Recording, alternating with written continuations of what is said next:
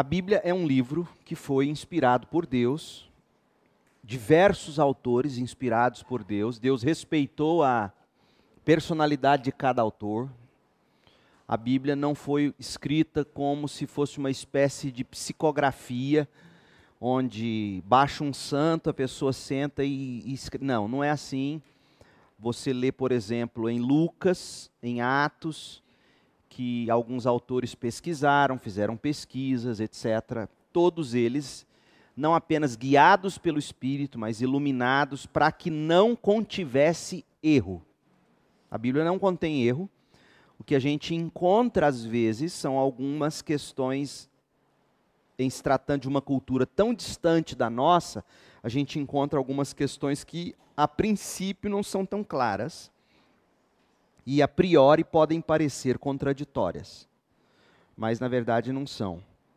Uh, nós estamos lendo a carta aos Romanos, é uma carta que foi uh, de grande influência e tem sido na história do mundo ocidental, não apenas do cristianismo, porque a carta aos Romanos ela influencia homens que mudaram a história do Ocidente.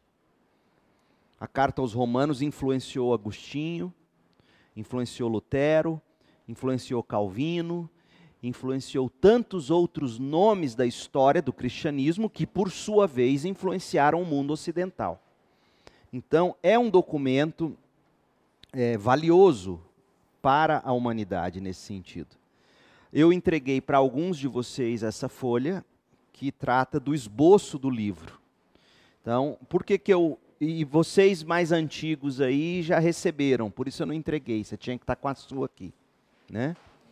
Então, qual é a ideia desse esboço? Toda vez que você vai ler a Bíblia, é importante você entender o todo do livro, qualquer livro é assim, e, e, em que ponto do livro nós estamos na leitura. Então, a leitura de hoje é o capítulo 2 e vai até o verso 8 do capítulo 3.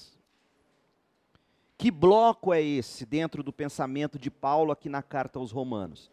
É um bloco onde Paulo está tratando de nos mostrar, ele começou a fazer isso no verso 18 do capítulo 1, ele está tentando mostrar para nós a justiça de Deus, por que Deus é justo em, digamos, condenar a humanidade. Aí ele mostra os gentios, qual era o pecado dos gentios, principalmente falando.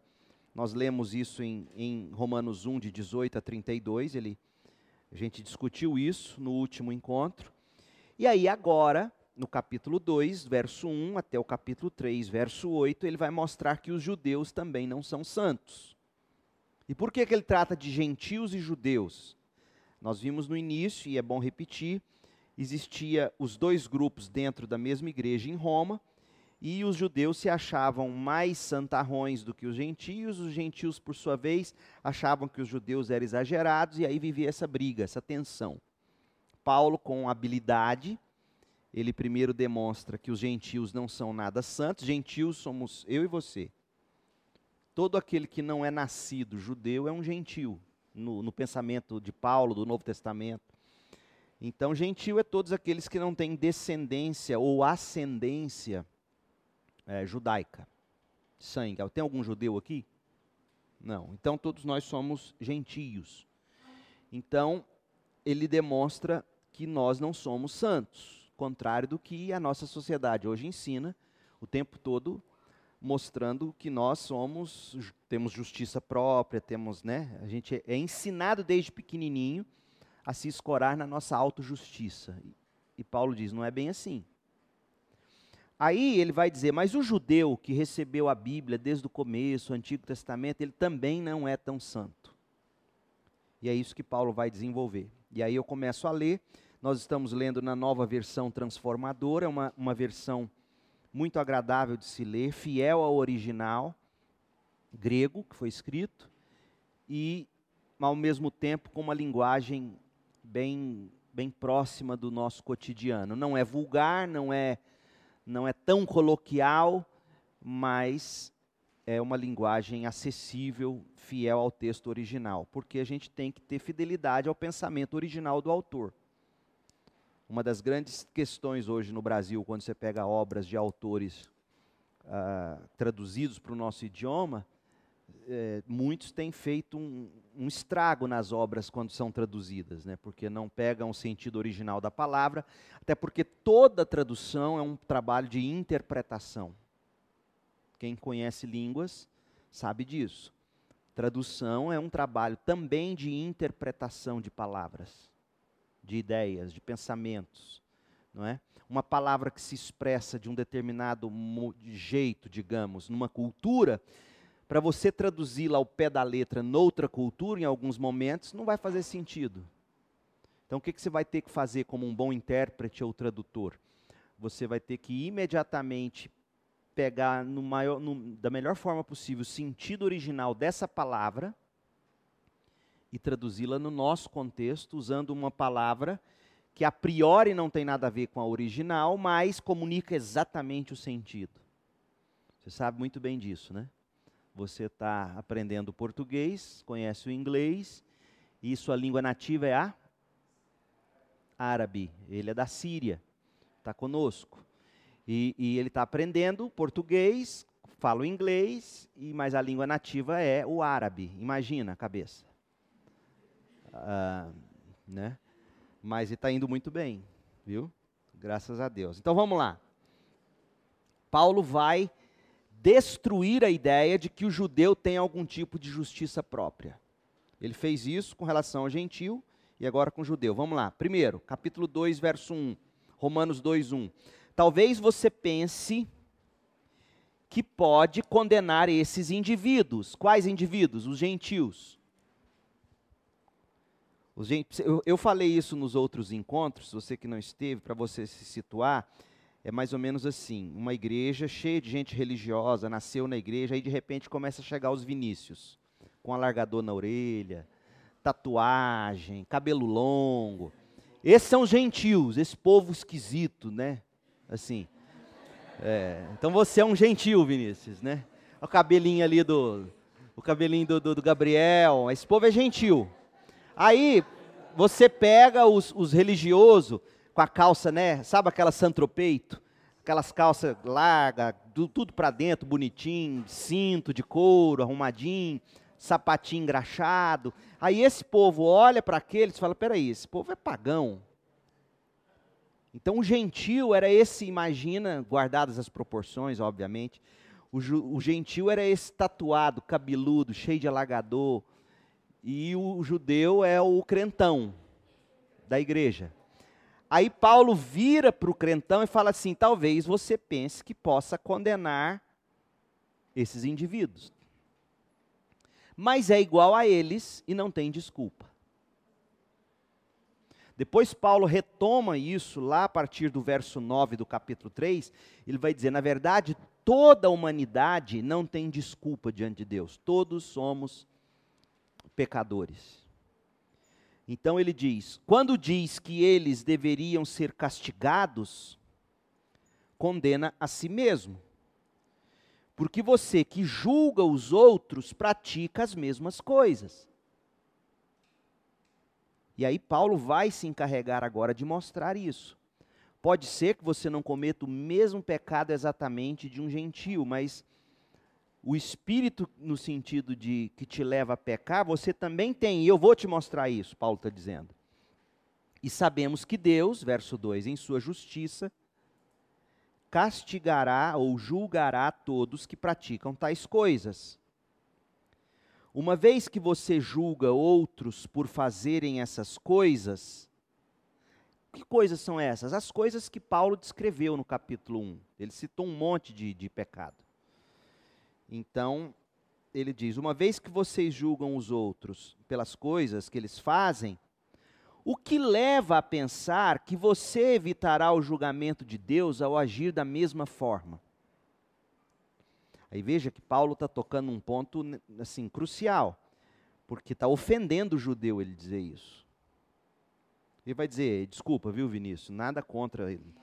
Mas ele vai dizer assim: eu não uso alargador. Como é que eu estou pecando igual ele? Eu não uso alargador, eu não tenho tatuagem, eu não como carne de porco. O gentil come, eu não como.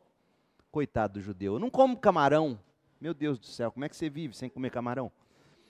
Eu não como carne de um lombinho bem feitinho, assado, né? Enfim. Então ele fala: Eu não faço essas coisas que os gentios fazem. Então, aí Paulo fala assim: Você acha que você evitará o julgamento de Deus ao agir da mesma forma? Então Paulo vai começar a mostrar para nós, gente, condenando os judeus, que pecado não é necessariamente as coisas que a gente faz. É algo muito mais profundo.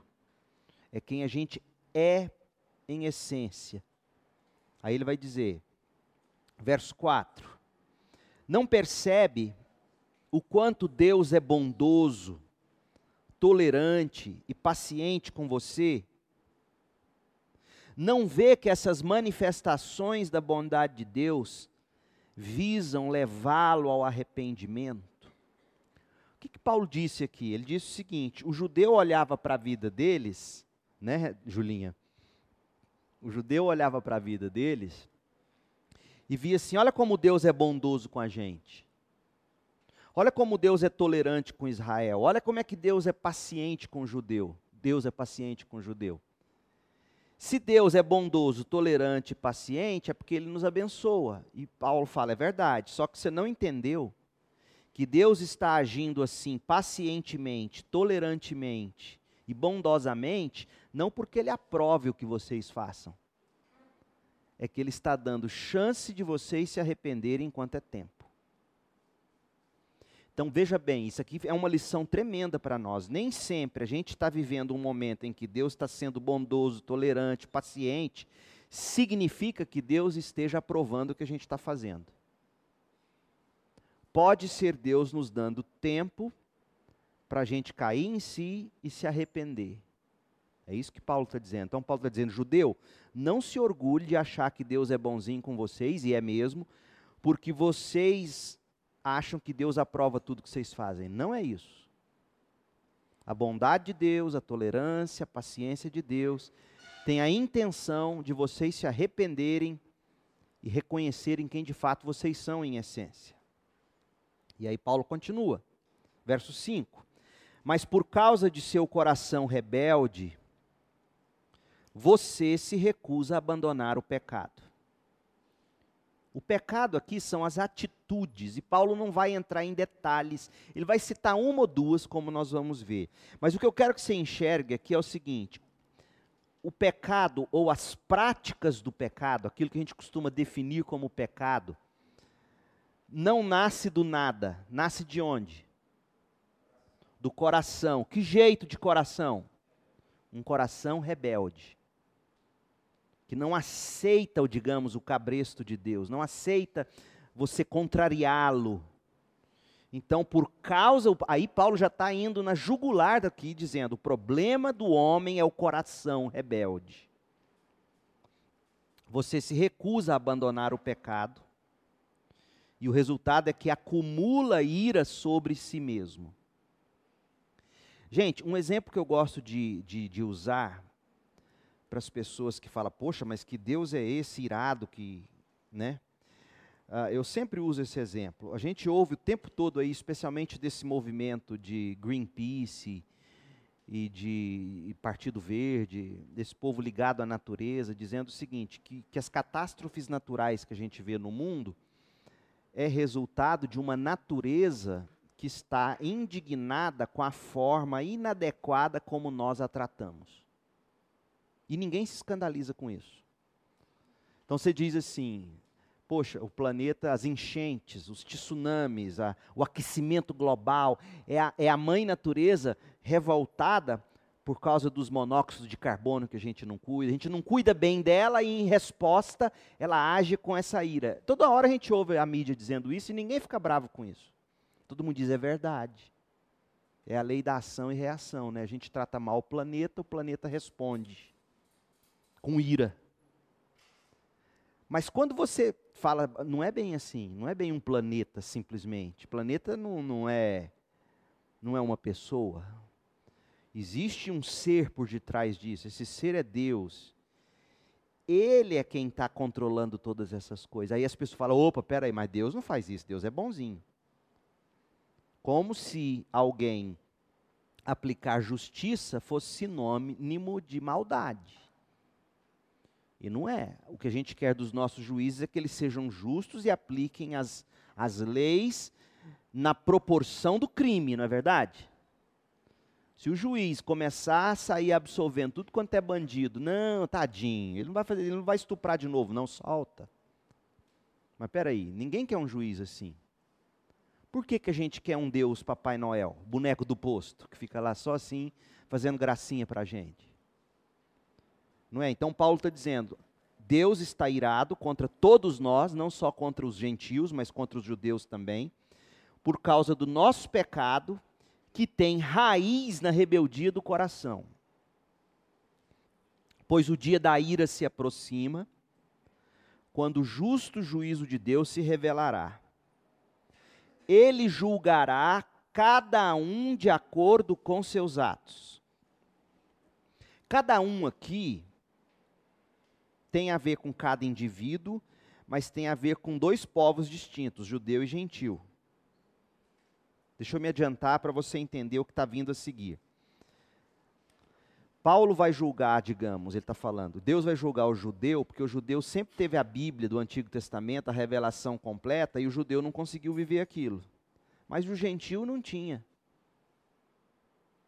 E aí Paulo vai dizer: Deus vai julgar cada um na medida exata. Aqueles que tiveram lei, segundo a lei. Os que não tiveram lei, sem a lei. Deus vai julgar. E como que Deus julga o, judeu, o gentil sem a lei? Paulo falou no capítulo 1, a gente viu semana quando a gente estudou. Ele fala assim: a, o ser humano vê a criação, entende que tem um Criador, e em vez de adorar o Criador, adora a criatura. É isso? Aí Paulo está dizendo isso. Deus vai julgar o gentil de acordo com a revelação da natureza, que ele, em vez de glorificar o Criador, glorificou coisas. Venerou lua, venerou sol, bezerro, e, etc, etc, etc. Então, é disso que Paulo está dizendo. Aí ele vai, ele continua: Deus julgará cada um de acordo com seus atos. Dará a vida eterna àqueles que, persistindo em fazer o bem, busca glória, honra e imortalidade. Esses três termos, glória, honra e imortalidade, é uma forma de Paulo falar vida eterna. Glória, porque todos nós seremos glorificados, corpos glorificados. Honra, porque Deus vai nos receber, Ele está nesse momento preparando morada para nós. E Ele nos convida a entrar no gozo do nosso Senhor, como diz Jesus imortalidade ou incorrupção, porque no céu não haverá de novo pecado e nós viveremos para sempre e sempre com o Senhor. Então, Paulo está dizendo: todos esses que vivem buscando a vida eterna em Cristo, persistindo em fazer o bem, persistindo em fazer o bem é praticando o amor. E Paulo vai dizer que o amor é fruto da fé. Ele diz, outra, noutra carta ele diz isso. É importante a gente esclarecer isso, porque muita gente acha que Paulo está falando aqui de, de salvação por boas obras. Não é. Para Paulo, a prática do bem é sinal de amor. Quem pratica o bem, o bem é fruto do amor. E na mente de Paulo, amor é fruto da fé. Então, Paulo ele, ele, usa um monte de palavras, e por isso é importante você estar tá lendo constantemente o Novo Testamento, para você saber fazer conexões. Então, Paulo está dizendo isso. O homem e a mulher de fé vão praticar o amor e vão fruto da fé e vão viver buscando os valores da vida eterna, do céu, glória, honra e imortalidade. Mas derramará ira e indignação para os, sobre os que vivem para si mesmos. Olha como é que Paulo começa a definir pecado na prática na cabeça de Paulo, ele fala assim: você quer entender o que, que é a essência do pecado? Olhe as pessoas e vejam como elas vivem para si mesmas. Gente, se a gente for honesto e, avaliar o que está acontecendo hoje, cada vez mais evidente, ah, o ser humano é egocentrado. Eu ouço isso, por exemplo, direto das meninas tentando arrumar namorado ou com seus próprios namorados. Pastor, só pensa nele. Só pensa nas coisas dele. É, só quer, só quer para ele. É, é impressionante como o ser humano hoje ele se fecha em si mesmo. E Paulo está dizendo: se você acha que está tudo normal com o mundo, você não percebeu que não a realidade. E, e, e o que você tem que entender é o seguinte: quem vive para si mesmo se destrói. Agora é curioso que Paulo falou que aqueles que vivem para Deus buscam glória. Então veja que viver para Deus não é um anular de si mesmo que nunca trará recompensa. Pelo contrário. Jesus vai dizer que quem quiser ganhar a vida tem que perder a vida. Perde a sua vontade própria em função de algo maior e você vai ganhar algo maior. Então, ele vai derramar ira, indignação sobre os que vivem para si mesmo, que se recusam a obedecer à verdade e preferem entregar-se a uma vida de perversidade. Então presta atenção nos verbos: viver, verso 8. Obedecer, recusar e obedecer e entregar-se. Então Paulo está nos ensinando a avaliar o ser humano. O problema do ser humano em essência é esse: ele vive para si ele se recusa a obedecer à verdade, a verdade aqui é a palavra de Deus, é a Bíblia, porque todos nós vivemos pelos nossos próprios parâmetros de verdade, ninguém vive sem verdade, todos temos uma verdade, para o bem ou para o mal. Então, quando Paulo fala de verdade aqui, ele está dizendo algo, gente, que é totalmente incorreto politicamente falando. Porque você definir na cultura em que a gente vive que existe a verdade é escandaloso como a verdade? Verdade para você, para mim não. E aí Paulo diz: não é assim, existe uma verdade. E a prova de que quem não segue essa verdade, olha que interessante isso, gente, você não pode deixar de notar isso. A prova do estrago que é, na prática, alguém que não vive pela verdade é que essa pessoa só vive para si. Ela se entrega a uma vida de perversidade. Então, Paulo, ao mesmo tempo que ele condena, que ele, que ele confronta, ele mostra é, por que, que é tão desgraçadamente nocivo. Porque quem não segue a verdade acaba vivendo só para si, pela sua verdade, para a sua verdade, e preferem se entregar a uma vida de devassidão, de perversidade. A todos que praticam o mal, ele trará aflição e calamidade. Primeiro para os judeus e também para os gentios. Por que primeiro para os judeus? Hã? Porque a quem muito é dado, muito será cobrado. Quanto mais você tiver, é, é, digamos, né, dizia o teólogo lá, o Uncle Ben, tio Ben do Homem-Aranha, com grandes poderes vem o quê? grandes responsabilidades. Então, judeus, vocês tiveram a revelação desde o começo e vocês preferiram viver na prática do mal, e aí vai. Verso 10: Mas a todos os que fazem o bem, ele dará glória, honra e paz. Primeiro para os judeus e também para os gentios.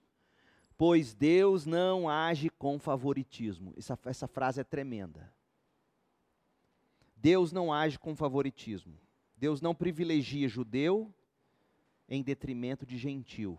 Tá bom, Deus não age com favoritismo. Alguém que não age com favoritismo tem que fazer o quê para conseguir não agir com favoritismo? Hã? Imparcialidade. Imparcialidade com relação a quê, por exemplo? Qual que é o símbolo da justiça, os advogados aí? uma balança, mas e aquela mulher com a. Por quê? Porque é a, é a letra da lei.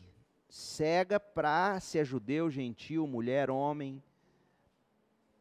Então, o que, Deus, o que Paulo está nos mostrando é que Deus, quando não age com favoritismo, ele age por um padrão, e esse padrão é a sua própria verdade. Assim, todos os que pecaram, mesmo não tendo a lei escrita de Deus, serão destruídos. Ele está falando dos gentios. Espera aí, se os gentios não tinham a lei escrita, não sabia que não podia fazer, então Deus é injusto? Aí Paulo vai dizer: não, não. Por que, que ele não é? Ele continua.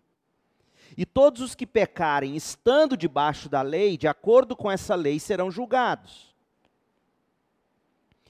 Pois, agora veja que ele falou que quem não tem a lei serão destruídos, mas não fala ainda, ele não falou ainda qual será o parâmetro para o julgamento. Mas com o judeu falou que ele vai ser julgado de acordo com a lei. Continua lendo.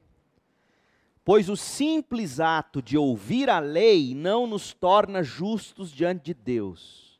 Ele está aqui dando uma alfinetada no judeu, que se gabava de ter a lei, de ler a lei. Ah, eu leio a Bíblia, pastor, eu, eu vou na igreja. Aí Paulo diz: não interessa, porque se você não obedece à lei, a obediência que nos torna justos aos olhos de Deus. Até mesmo os gentios que não têm a lei escrita, o Antigo Testamento, quando obedecem à lei, ou quando obedecem a ela instintivamente, mostram que conhecem a lei mesmo não atendam. Gente, eu sei que nós estamos num texto denso, esse texto não é fácil. Mas eu estou tentando mastigar da melhor forma possível para vocês. Paulo está dizendo assim: o gentil não tem o Antigo Testamento, ou não tinha. Mas você olha para a vida de qualquer pagão, em algum momento você vai ver ele agindo de acordo com algum senso de justiça. Por que, que ele faz isso se ele não tem a Bíblia dizendo pode ou não pode? Aí Paulo vai explicar mais claramente daqui a pouco, mas ele está dizendo o seguinte: a lei, de alguma forma, está gravada no coração de todo ser humano. Verso 15 demonstram que a lei está gravada em seu coração, pois a sua consciência e seus pensamentos os acusam, ou lhes dizem que estão agindo corretamente. A consciência do ser humano, ela é movida por um senso de verdade que Deus mesmo gravou no nosso coração. Por isso que a grande batalha de todos os tempos, e principalmente na contemporaneidade, é, é calar a consciência do cidadão. Observa. É a relativização de tudo. Porque se você relativiza tudo, você dá um jeito de, de aplacar a consciência, falar, não, você não pode se culpar por isso não, você, você não pode, não, não é assim não. Então, você observa que todo mundo tenta contemporizar a reação da consciência mesmo daquela pessoa que, porque, por exemplo, alguém que diz, não, eu não acredito em Deus, tá, não acredito em Deus. Mas essa pessoa, por exemplo, sabe que estuprar não é legal. Por que, que não é legal? Não, porque eu, eu tenho que ter respeito pelo próximo. Tá, quem te falou isso? Se nós somos seres que vieram de uma evolução de matéria. E se a raça chegou aonde estamos, porque os mais fortes foram dominando sobre os mais fracos. Se o que vale é essa briga do mais forte comendo o mais fraco, e, e ele. E, se, se, é, se, é, se é assim que se resume a vida, de onde teria vindo um senso de, não, eu não posso destruir esse indefeso. Eu não posso estuprar, não posso matar, não posso roubar. De onde vem isso? Matéria, matéria, matéria é matéria. É, percebe como, por mais que você tente viver dizendo Deus não existe, vira e mexe, você tem que lidar com uma questão chamada, por exemplo, dentre outras coisas, moralidade. De onde é a moralidade? De onde vem a moralidade? Até entre povos que nunca viram a Bíblia. De onde vem a moralidade? É isso que Paulo está dizendo aqui nos versos 14 e 15. Deus, que nos criou a sua imagem e semelhança, de alguma forma, instilou, é, imprimiu no coração do ser humano aspectos da sua lei, que por sua vez informa a consciência, e a consciência diz: posso, não posso, acusa, me, me fortalece, dizendo: não, você está certo, esse é o caminho, e assim por diante. Então, esse, esse é o grande debate hoje em todos os tempos. Né? Domingo de manhã eu vou pregar um sermão intitulado Saber Envelhecer. Eu não vou me adiantar aqui por questão de tempo, mas eu cito um ex-governador do estado do Colorado, nos Estados Unidos, onde ele vira para aqueles mais velhos que estavam sendo sustentados ali na UTI dos hospitais, com os aparelhos e o governo gastando milhões e milhões mantendo os velhinhos já sem aparentemente nenhuma perspectiva de vida. Aí ele dando uma entrevista, na época, isso foi em 84, ele tinha 48 anos. Aí ele fala assim: esses velhos têm o dever de morrer e dar espaço para os nossos filhos. Ele dizendo isso. Desde então, os Estados Unidos vêm vivendo um, um, grande dilema, assim, tem sido cada vez mais, quem acompanha a política internacional vê isso. É, a eutanásia é um negócio que está bombando nos Estados Unidos, e no Brasil, de alguma forma, já também. Agora, veja só, olha a declaração dele: os velhos têm o dever de morrer e dar espaço para os mais novos. De onde vem essa mentalidade? Isso é o darwinismo na prática. O darwinismo levado coerentemente às políticas públicas cria um governante que tem a ideia o seguinte: a partir do momento que esse idoso, que não tem nada mais a oferecer para a sociedade em termos de retorno, pelo contrário, está sugando milhões e milhões de dólares que poderiam ser investidos em creches para as crianças, que aí sim prometem para o futuro da nação, esse que se tornou fraco, ele tem o dever de morrer para o pro promissor prosperar. Gente, é ou não é darwinismo isso? Na prática.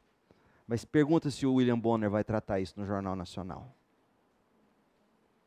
Então a pergunta que se deve fazer é o seguinte: de onde vem o senso de moralidade no indivíduo? Paulo está explicando isso aqui. Por isso que eu peguei esse desvio. Ele diz: quando você vê alguém que que nem tem a Bíblia agindo com alguma moralidade, com alguma consciência é, é, sóbria, isso vem de Deus nele. Então, de alguma maneira, por mais que o gentil que não tem a Bíblia, ou não tinha naquele contexto, é, é, é alguém poderia dizer, como é que. Era a pergunta que a Flávia outro dia me fez: como é que Deus vai condenar um índio que nunca ouviu falar de Jesus? Bom, se o índio for para o inferno porque nunca ouviu falar de Jesus, ele não vai para o inferno porque ele nunca ouviu falar de Jesus. Ele vai para o inferno, se ele for, não sei, eu não posso julgar. Ele vai para o inferno porque ele não deu a devida glória ao seu Criador. Ou seja, ele será julgado na medida de revelação que ele tem. É simples assim. Agora, todos nós que temos ouvido falar de Jesus, para quem o Evangelho é, é, é, articulado adequadamente, a quem muito é dado, mais será cobrado. Agora, como Deus vai usar esse padrão de julgamento? Graças a Deus eu não sou Deus para ter que te dar essa explicação. Mas Ele vai saber ser justo e saber usar as medidas certas. Então, Paulo está dizendo aqui que todo e qualquer senso de moralidade, de justiça, de amor, de cuidado com o próximo, de, de fazer o certo e evitar o errado, isso é Deus que gravou no coração do ser humano. Ponto. Então, se você quer se aprofundar nessa discussão, existe um livro fenomenal do Timothy Keller, é um cara best-seller do New York Times. A Google, para você ter uma ideia, todo ano chama ele para dar palestra. Ele foi chamado no parlamento britânico outro dia para falar da relevância no cristianismo no mundo. O nome dele é Timothy Keller. E tem um livro dele chamado Fé na Era do Ceticismo ele trata desses pontos todos de uma forma muito lúcida e inteligente, que eu recomendo. Às vezes você quer se aprofundar em algumas outras questões, ele vai, ele vai tratar disso. Então, verso 16: Isso se confirmará no dia que Deus julgar os segredos ah, de cada um por meio de Cristo Jesus, de acordo com as boas novas que eu anuncio. Então ele está falando aqui que as boas novas serão, boas novas é evangelho, tá? O evangelho de Jesus Cristo será o padrão de julgamento para aqueles que o estavam ouvindo. Você que se diz judeu, olha só, se apoia na lei de Deus e se orgulha de seu relacionamento especial com Deus, conhece a vontade de Deus, sabe o que é certo porque foi instruído na lei, está convencido de que é guia para os cegos e luz para os que estão perdidos na escuridão, considera-se capaz de instruir os ignorantes e ensinar os caminhos de Deus às crianças está certo de que a lei de Deus lhe dá pleno conhecimento e verdade. Pois bem, tá, veja que ele vai na ferida. Se se acham tais, né? Então tá. Se você ensina outros, por que não ensina a si mesmo? Diz a outros que não roubem, mas você mesmo rouba. Afirma que é errado cometer adultério, mas você adultera considera a idolatria, ou condena a idolatria, mas rouba objetos dos templos. O que acontecia é que existiam, esse aqui é um dos pecadinhos que, que Paulo condena do judeu. Ah, existia uma prática muito comum naquele tempo, especialmente de bandidos judeus, digamos, de entrar nos templos pagãos e roubar seus objetos valiosos. Isso para o judeu era, primeiro, era errado roubar, e segundo, ele se condenava quando ele se contaminava quando ele entrava em contato com alguma coisa é, religiosamente impura. Então Paulo está dizendo: eu sei que entre vocês judeus existem aqueles que se acham os tais, entram nos templos, roubam, saem vendendo. Quem disse que isso não é errado? Paulo está aqui de alguma maneira condenando, inclusive, aqueles que se acham superiores, né? Porque tem muita gente que age assim eticamente. Se a minha cultura é superior à sua, ou se eu acho que ela é, isso me dá o direito de ir lá, tomar de você e me apropriar disso. Era o que estava acontecendo aqui. E Paulo fala: isso está errado. Você que tanto se orgulha de conhecer a lei, desonra a Deus, desobedecendo a lei? Não é de admirar que as Escrituras digam: os gentios blasfemam o nome de Deus por causa de vocês. Ou seja, os gentios falam assim: esses judeus, raça de desgraçados. Eles, eles, por quê? Porque os, os judeus muitas vezes eram incoerentes, hipócritas. Como muitos crentes hoje. Hipócritas. Quanta gente decepcionada com a fé cristã e evangélica por causa dos malucos aí roubando, extorquindo, abusando de poder e de autoridade religiosa, agindo como se fossem pagãos. E quantas pessoas hoje não blasfemam de Deus por causa de nós evangélicos? Isso aqui é um presta atenção para nós. A prática judaica da circuncisão só tem valor se você obedecer à lei de Deus. Ou seja, aquilo que você diz acreditar de Deus só tem valor se as pessoas virem na sua vida você vivendo aquilo que você ensina e prega. Mas se você, que é batizado, no nosso caso, né, circuncidado aqui, se você é circuncidado não obedece à lei de Deus, não é diferente de um gentil incircuncidado. E se os incircuncidados obedecem à lei de Deus, acaso não serão também considerados circuncidados? De fato, os gentios incircuncidados que cumprem a lei de Deus condenarão você, judeu, que é circuncidado e tem a lei de Deus, mas não obedece a ela. Ou seja, um Vinícius com alargador e tatuagem no corpo é mais crente do que alguns que veste terno de tergal, aquele calorão danado, xadrez da década de 40, e que acha que é mais crente porque tem terno. Por quê? Porque o Vinícius não só crê na lei de Deus, na palavra de Deus, mas ele vive isso, ele encarna isso. É isso que Paulo está dizendo. Ah, pois ser judeu exteriormente, verso 28, ou ser circuncidado, não torna ninguém judeu de fato. A aplicação para nós é a seguinte: ser membro de uma igreja, ter nascido em igreja, não torna você crente. Judeu verdadeiro é quem o é no íntimo. Circuncisão verdadeira é do coração, feita pelo Espírito. Ou seja, o Espírito, como nós falamos lá no acampamento, o Espírito nos regenera, o Espírito nos convence, o Espírito nos aplica a palavra, o Espírito nos dá entendimento, nos dá o querer e a condição de realizar e assim por diante. Então, a circuncisão verdadeira é a do coração, feita pelo Espírito e não pela letra da lei, recebendo assim a aprovação de Deus e não das pessoas. Então, capítulo 3. Qual é a vantagem de ser judeu? Que essa é a pergunta. Tá, Paulo. Você está dizendo que o gentil, de alguma forma, tem a lei de Deus no coração. Você está dizendo que o gentil que vive praticando a lei, ele é justificado. Então, qual é a vantagem da gente ter sido judeu? A circuncisão tem algum valor? E aí Paulo diz: sim, há muitos benefícios. Em primeiro lugar, aos judeus foi confiada toda a revelação de Deus. Ou seja, vocês têm a Bíblia desde o começo. Vocês têm a Bíblia desde o começo. É verdade que alguns dos judeus foram infiéis, mas isso significa que Deus será infiel? De maneira nenhuma, ainda que todos sejam mentirosos, Deus é verdadeiro. E as Escrituras dizem a seu respeito: será provado que tens razão no que dizes e ganharás tua causa no juízo.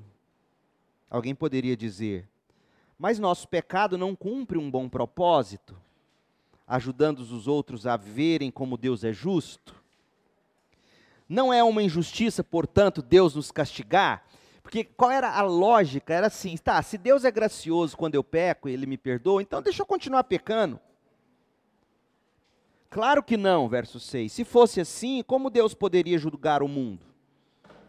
Alguém poderia argumentar ainda, mas por que Deus me condena como pecador se minha mentira ressalta a verdade e lhe traz mais glória quando ele me perdoa?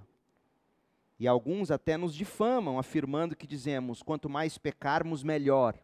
Quem diz essas coisas merece condenação.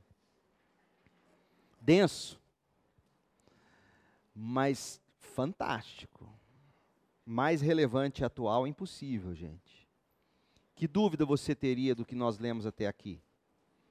Porque a partir do verso 9 do capítulo 3, no próximo encontro, Paulo agora vai incluir gentil e judeu e vai dizer: todos de fato são condenados.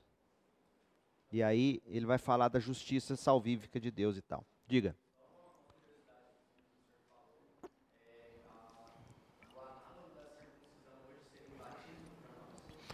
Bom, Sim e não.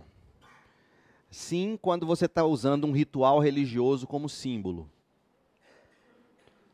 Não porque a circuncisão ela era feita na criança, no bebê etc. E algumas linhas protestantes ainda adotam isso, presbiterianismo, etc. Então, sim, como um ritual religioso. Muitos hoje acham que por ter cumprido alguns rituais ou por ainda cumprirem são salvos. E Paulo fala, não é bem assim. Agora não, porque não dá para você pegar a teologia da circuncisão e aplicá-la assim, automaticamente, diretamente ao batismo. Por quê? Porque em essência, a circuncisão dizia o seguinte: você nasceu de um pai judeu. Então você é um filho da promessa. Você será salvo por ser dessa família da promessa. Alguma O judeu é mais ou menos assim. O batismo do presbiterianismo é mais ou menos isso.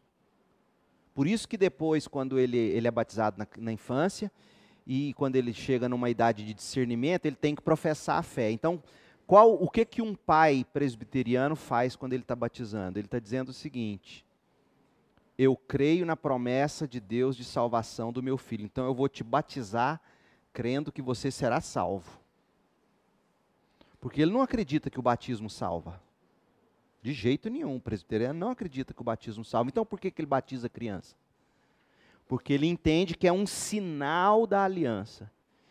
Eu batizo crendo que você, por ser meu filho, filho de crente, Deus em algum momento vai te salvar. E aí, quando Deus te salva, você entende, aí você vem diante da igreja e professa a fé. Então, nós não cremos assim, os batistas. Nós pegamos a criança, apresentamos ela à igreja, e ali o que, que a gente faz? A gente está dizendo, comunidade, povo de Deus, vamos orar por essa criança enquanto tivermos fôlego, até ela conseguir, no discernimento dela, entregar a vida a Jesus e aí professar a fé pelo batismo. Pais, vocês entenderam isso e tal e tal. Então essa é a ideia.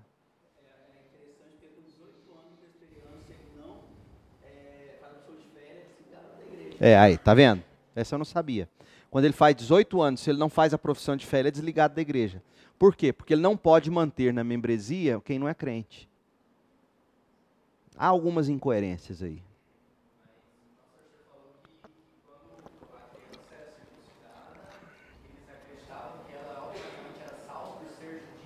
É. Eu sempre, fui, fui ensinado até. Hum.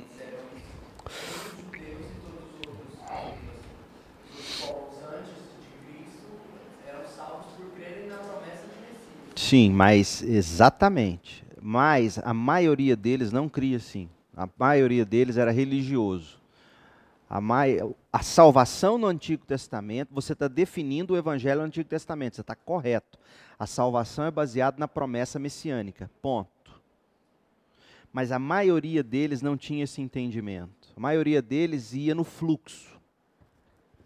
É, era judeu não praticante. Pum, batizava. É, é judeu, é salvo. Não porque a Bíblia mesmo fala que não foram todos. Paulo vai dizer isso.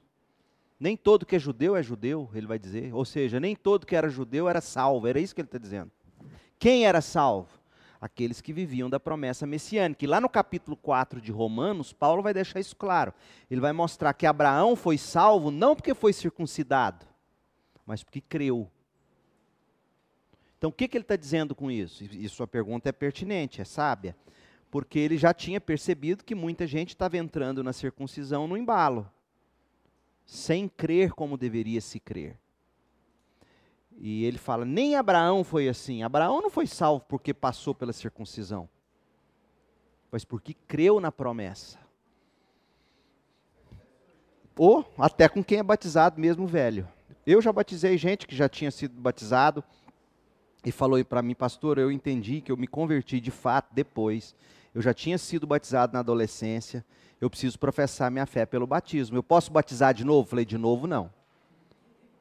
Como assim? Não, você pode batizar, porque aquele não foi. O batismo é do salvo. Aquele lá você entrou no embalo e tomou um banho no batistério da igreja. Mas, enfim. Hã? o verso 8 do capítulo 3. E alguns até nos difamam, afirmando que dizemos: quanto mais pecarmos, melhor. Quem diz essas coisas merece condenação. Paulo vai falar mais disso no capítulo 6 de Romanos, onde ele era um pregador da graça de Deus, da graça que salva pecadores. E aí, na cabeça dos pecadores, e ele vai, vai desenvolver isso melhor lá no capítulo 6, era como se Paulo dissesse assim: não tem problema você pecar, não, continua pecando. Onde abundou o pecado, superabundou a graça. Continua pecando. Quanto, aliás, quanto mais você peca, eles entendiam que Paulo falava isso. Quanto mais você peca, melhor, porque mostra quanta graça você precisa e Deus sempre te dá. Vocês acham que isso não acontece? É, eu já escutei jovem me falar isso, não daqui, graças a Deus, vocês são sabidos. Mas eu já escutei Jó falar, mas se é graça, então eu vou continuar, eu vou fumar meu baseado. No caso, ele era um fumador de baseado. Você, eu vou fumar meu baseado caladinho, não tem crise nenhuma. Espera aí, aí Paulo fala, não é isso que eu estou ensinando. O que eu ensino é que a graça te chama como você está mas ela não te mantém como você é, ela transforma você à imagem de Jesus. E a única prova de que você recebeu graça é que você continua sendo transformado. Ele vai desenvolver isso melhor, a ideia disso, no capítulo 6 de Romanos. Então ele está dizendo o seguinte: quem, quem diz essas coisas merece condenação por dois motivos. Primeiro, está botando palavra na minha boca, distorcendo o que eu falo. E segundo, é porque de fato acredita nisso. Então é um pagão, porque não é isso que é a verdade. E de fato, gente, Quanto mais você prega a graça, mais você vive num, num contexto. Eu já ouvi muita gente, especialmente os mais tradicionais, falar, pastor, mas agir com muita graça assim não vai passar a mão na cabeça? Eu falo, que ela está brincando é com Deus, não é comigo. Eu não posso ser legalista. Eu tenho que ser gracioso. Graça e verdade, graça e verdade. Então, onde tudo isso se resume, Isabela, ao meu ver? Na ceia do Senhor. A mesa que celebramos todo mês, ceia do Senhor, é o lugar de autoexame. Deus, a minha vida é coerente com o que eu creio, com o que eu ensino? E aí Paulo vai dizer: quem participa da ceia indignamente, come e bebe para si juízo. Então, em última instância, se vocês estão no pecadão, vocês não estão enganando a mim. eu sou de, eu assim, eu lido bem com isso. Às vezes as pessoas ficam com medo de chegar no pastor, contar dos problemas. Ai, pastor, o pastor vai me excluir, mandar para o inferno. Não, eu não faço isso. Deus é que faz isso. Agora, eu vou te ajudar, eu vou te ouvir. Se você mentir, você não está mentindo para mim. Eu não, é, eu, vou, eu vou chorar com você, vou rir com você, vou te dar umas broncas se for preciso. Vou encorajar você. Hã? Eu já te dei bronca? É. Você continua me amando.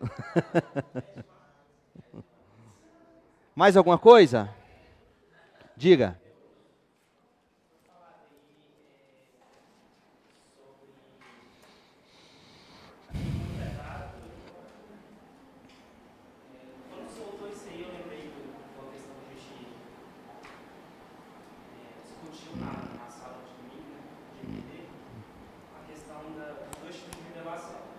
Dois tipos de?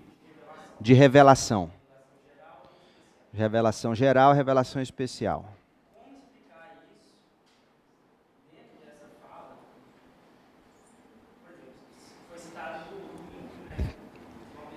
Ele tem acesso à revelação geral de Deus, a criação, o índio.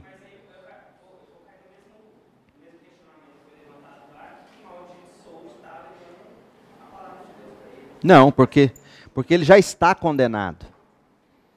Eu e você sem Cristo, Jesus fala isso. Eu não vim para julgar o mundo, vim para salvar. Por quê? O mundo já está condenado. Então a condenação já pesa sobre todos. E não porque Deus é, é, decretou isso. Não, porque nós somos pecadores. Não é porque Deus falou assim, eu vou fazer você nascer pecador. Não, não é isso. Deus não faz isso. Deus não é autor do mal. Deus não é autor do pecado é, nós nascemos pecadores. Então nós nascemos condenados. Aí alguém vai dizer, mas peraí, como assim? Gente, é uma questão óbvia. Se você não, não é pai, você vai ver daqui a pouquinho, o dia que você for. Você não precisa ensinar o menino. O menino já nasce com a vontade dele, já nasce gritando, berrando. Numa, na primeira oportunidade ele vai virar a cara para você. Está lá, você não ensina isso. De onde vem isso? Essa é a questão.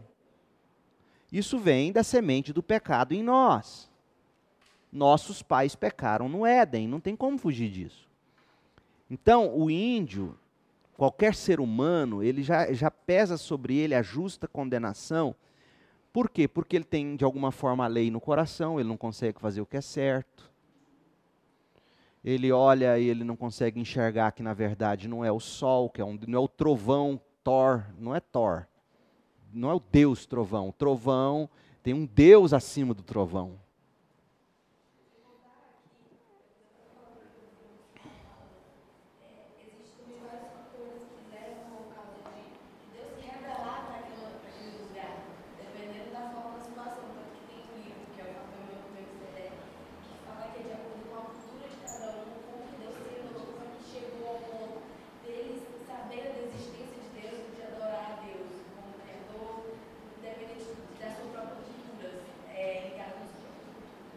Então, tem um livro fascinante que, se vocês encontrarem, deve até ter PDF dele na internet, chama O Fator Melquisedeque. E esse autor vai mostrar que em cada cultura existe um ponto de contato através do qual você pode começar a falar do Messias.